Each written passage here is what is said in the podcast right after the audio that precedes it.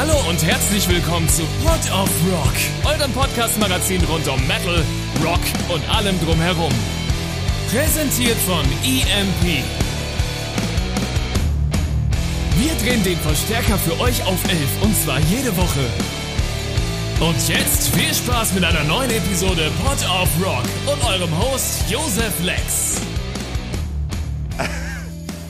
Hallo und herzlich willkommen.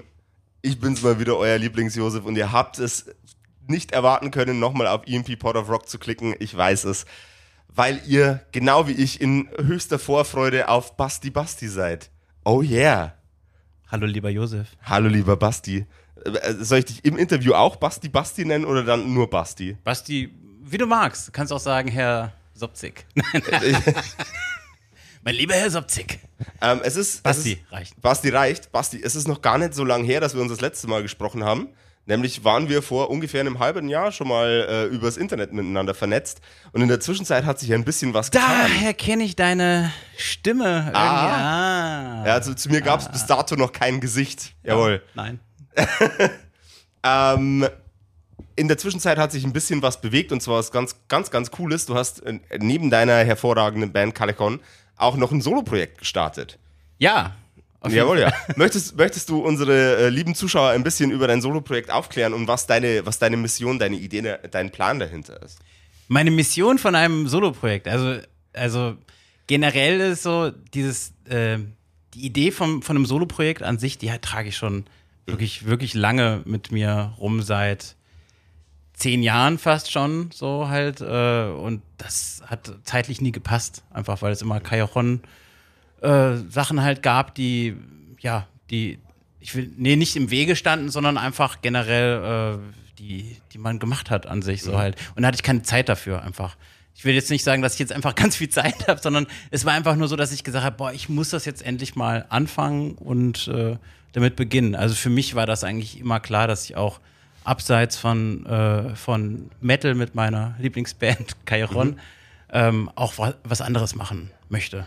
So oder so. Halt. Bei dem äh, Track Rosa Benzin haben wir sehr, sehr intensiven Ele Electronic Music Flair am Anfang vom Song, äh, den, ich, den ich sehr, sehr spannend fand.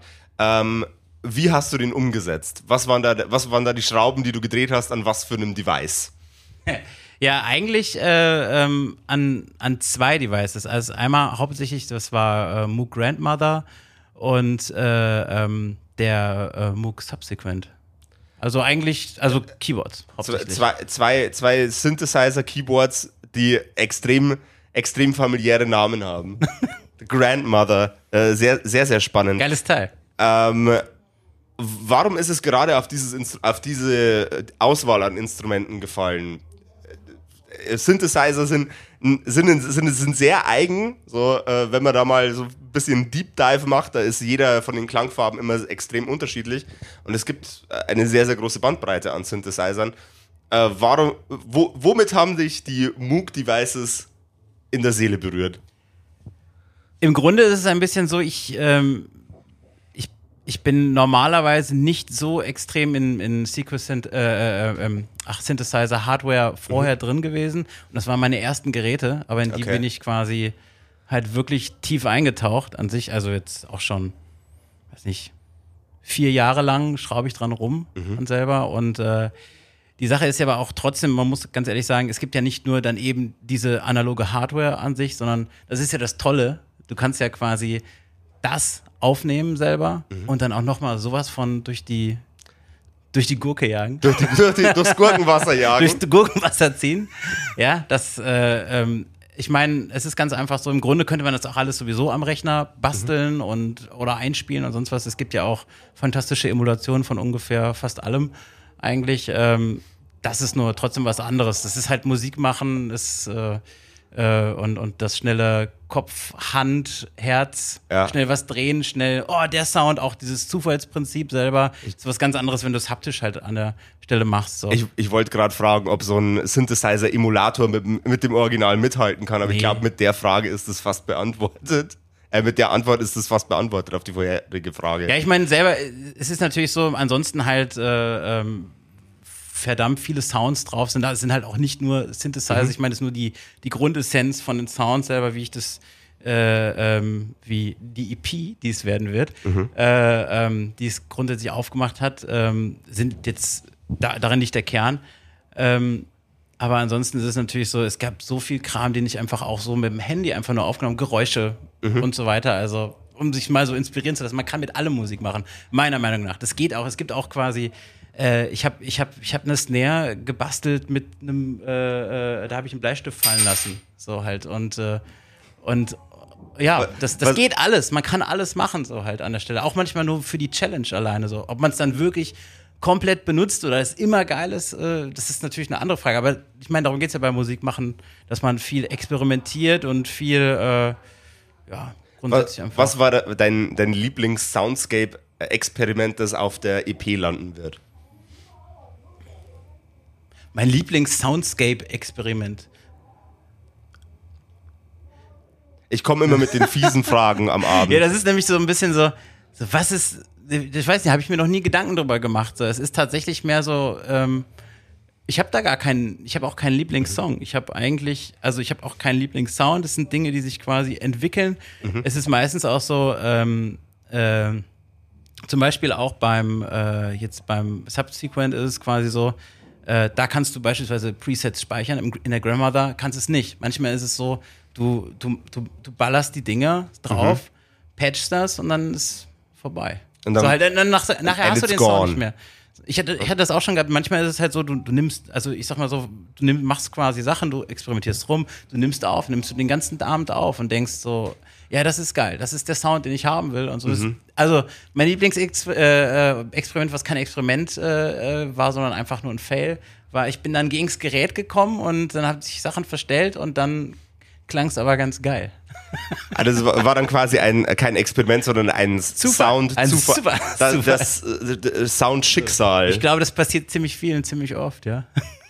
Gibt's irgendeine, gibt's irgendein Preset, das du auch schon mal reproduzieren musstest, nachdem du äh, auf in irgendeine andere Richtung ähm, dich bewegt hast mit deinem Moog? Wir reden jetzt die ganze Zeit über Synthesizer. Ja. Da müsst ihr jetzt damit leben, sorry Leute. Ich muss ganz ehrlich sagen, ähm, äh, ich habe es probiert und habe es irgendwie meistens nie genau so hinbekommen. Es ist aber meistens so, generell probiere ich auch, ähm, was, was das angeht, nie zu tief genau da reinzugehen, sondern quasi ähm, ähm, erstmal eine Grundlage im Allgemeinen zu schaffen, äh, wo ich dann Vocals aufnehmen kann. Weil das ist natürlich trotzdem mein Kernding an der Stelle, dass ich quasi meinen mein Gesang produziere, dass ich meine äh, Melodien entwickle, dass, ich, dass die Texte, die ich vorher geschrieben habe, ob, wie die genau passen und so weiter. Also es ist jetzt so ein halber Musikworkshop, sorry. Aber ähm, das, ähm, äh, ja, ich meine, ein paar wird es vielleicht interessieren. So halt. Aber Also auf jeden Fall ist tatsächlich- das Ding kommt dann, also das, das, das mache ich dann, das setze ich dann hin und danach fange ich dann überhaupt erst an, ganz genau, äh, ähm, ich sag jetzt mal, ähm, in einem, es ist dann quasi schon ein Produktions- und Mixprozess in einem, weil das, ähm, äh, wie der Sound dann selber am Ende wird und sowas, das, ähm, das, das, das kann ich dann direkt richtig genauso beeinflussen, nämlich eigentlich ziemlich oldschool, wie man früher halt, äh, wenn du an den Preamps und den äh, und, und Kompressor schon die Sachen voreingestellt hast und du nimmst das auf und es kommt so selber drauf an, an sich so. Das heißt, meistens meine Signale, die ich zum Beispiel aufnehme und sowas, die sind auch alle quasi, gehen durch verschiedene Ketten durch schon und äh, landen dann ziemlich genau so da drauf, dass ich am Ende eigentlich nur noch ein bisschen nach. Feintunen. Ja, genau. Und ansonsten layer ich einfach. Layer, layer, layer. Äh, Synthesizer-Sandwich. Ja, eigentlich schon. Geilo. Ähm, gibt's beim Gedankenprozess, Songs zu produzieren, zu generieren, zu schreiben, ähm, im Vergleich zu, äh, beim Soloprojekt, im Vergleich zu Callejon, äh, maßgebliche Unterschiede? Oder funktioniert da dein Workflow ähnlich? Der Workflow funktioniert eigentlich insofern ähnlich, dass ich, ähm, dass ich mich immer in eine Sache reinfallen lasse. Ich probiere, ob irgendwas äh, irgendwie funktioniert, ob das was mit mir macht, emotional. Wenn das was mit mir emotional macht, dann, ähm, dann finde ich es, es ist halt einfach, oder dann merke ich so, ah, das ist wert, daran weiterzuarbeiten. Manchmal arbeite ich dann auch quasi so direkt in, in die Mülltonne rein, denke ich dann. Und ganz oft ist es so, dass dann so Sachen halt dann einfach, das hatte ich auch schon gehabt, dass ich dann auf einmal zwei Jahre später so, finde ich ja nochmal so einen so einen Sound File irgendwie so, hä, was, was habe ich denn da gemacht? Boah, das ist ja total geil. Aber warum finde ich das jetzt geil und damals nicht? Wahrscheinlich, weil ich jetzt vielleicht irgendwelche anderen Erfahrungen oder irgendwas gemacht habe, warum ich jetzt auf einmal was anderes darin sehe, warum mir jetzt ein Text dazu einfällt und so. Ich muss auch ganz ehrlich sagen, Sound und sowas und auch wie man da hinkommt und so, das ist für mich alles am Ende immer eine Sache. Das ist eine Spielerei. Das ist mhm. ein ganzer Spielprozess. Aber ich würde auch nie behaupten, dass ich irgendwas besonders gut kann oder sowas, sondern ich kann immer nur, ich weiß immer nur ungefähr, was ich was mir gefällt. Mhm. So, das ist es eigentlich nur. Und der, der Rest, der, der wird quasi, der dient meinem Gefallen an der Stelle oder muss, muss dem quasi dienen. Und bei Cajon ist es, sag ich jetzt mal, in dem Prozess, wie wir schreiben und so, ist es auch so, dass wir erstmal uns genau ja dahin bewegen, ist das denn cool, wie gefällt uns das und so, mhm. dann und dann und dann entwickelt sich das meistens. Es gibt selten eine Sache, dass man sagt, ich habe eine Idee, das muss so und so sein, sondern es ist quasi, die Musik muss zusammenkommen, dann muss das atmen, das muss mit dem Artwork quasi genau passieren. Das ist ja auch so, sorry, dass ich das direkt das Fass so aufmache. Das ist, so, ich, ich, mag so große Fässer. Dreh durch, Alter. Ja, es ist, es ist ja auch wirklich so, dass du, ähm, oder ich, ich mache das auf jeden Fall so, dass quasi ähm, genau während des Prozesses entsteht dann ja auch das Artwork. Dann mhm. entstehen äh, ähm, ähm überhaupt alle visuellen Ideen dazu. Das Nachträgliche selber, das geht auch und gibt es auch ganz oft bei Chiron und so auf jeden Fall. So halt auch manchmal, weil es nicht anders geht oder weil man sich dann überlegt, ja, äh, vielleicht soll der Song doch nicht die Single sein und so weiter. Sowas gibt es natürlich so halt. Aber, aber im, im Kern ist es halt immer so, dass alles zusammenwächst und alles zusammen entsteht. So halt. Und das ist auch, ich muss sagen, das ist auch das, was mir am meisten Spaß macht, generell, das, diesen, diesen ja, weiß ich nicht, das Aufwachsen mhm. der Sache irgendwie so zu begleiten. So und, und ja, das, das, ist das auch, Musik machen. Das ist tatsächlich auch einer der Aspekte, den ich, den ich an Callichon und an einem Solo-Projekt so super spannend finde. Ihr habt immer ein unfassbar, das haben wir auch bei der, bei, bei der letzten Episode, glaube ich, schon besprochen, ihr habt immer, oder danach, äh, ihr habt immer ein super breites, durchdachtes artistisches Konzept mit Visualisierung zur Musik. Und das ist ein, das ist ein Approach, den ich sehr, sehr bewundere. Ähm, tatsächlich. Danke. Äh, äh, immer gerne. Mama hat gesagt, man muss die Wahrheit immer sagen, wenn es stimmt. Ähm, der, äh, ich illustriere selber auch ab und an mal, allerdings äh, unheimlich schlecht. Aber das findet auch immer in einem äh, gesamtheitlichen Prozess statt mit dem Konsumieren von Musik oder mit dem selber einfach an der Gitarre sitzen und aufjammen. Und das, das, ist, das ist was, das ich als Urlaub nutze. So, das ist mein Escapism vom Rest des Planeten. Gab es für dich irgendwann mal im Laufe deiner Karriere auch einen Punkt, wo die Musik ein Urlaubsprozess für die Seele war? Oh, das ist die fiesen Fragen wieder. Ein Urlaubsprozess für die Seele war und in, oder das Illustrieren eine, äh, ein Erholungsprozess für die Seele war und merkt man den Unterschied zu dem, merkst du den Unterschied zu dem Zeitpunkt von Anno dazumal und heute, wo dieses Gesamtkonzept dein Job ist?